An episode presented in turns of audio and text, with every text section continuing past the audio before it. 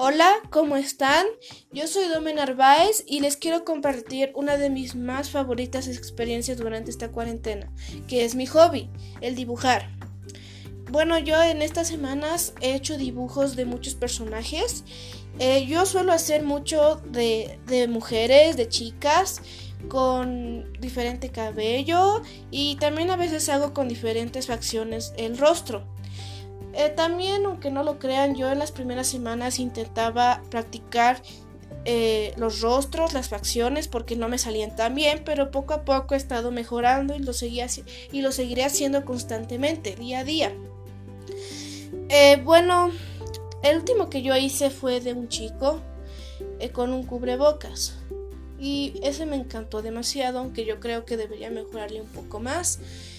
Y bueno, me ha ayudado mucho a estimular mi creatividad, a dejar volar mi imaginación y a despejarme de varias preocupaciones. Gracias.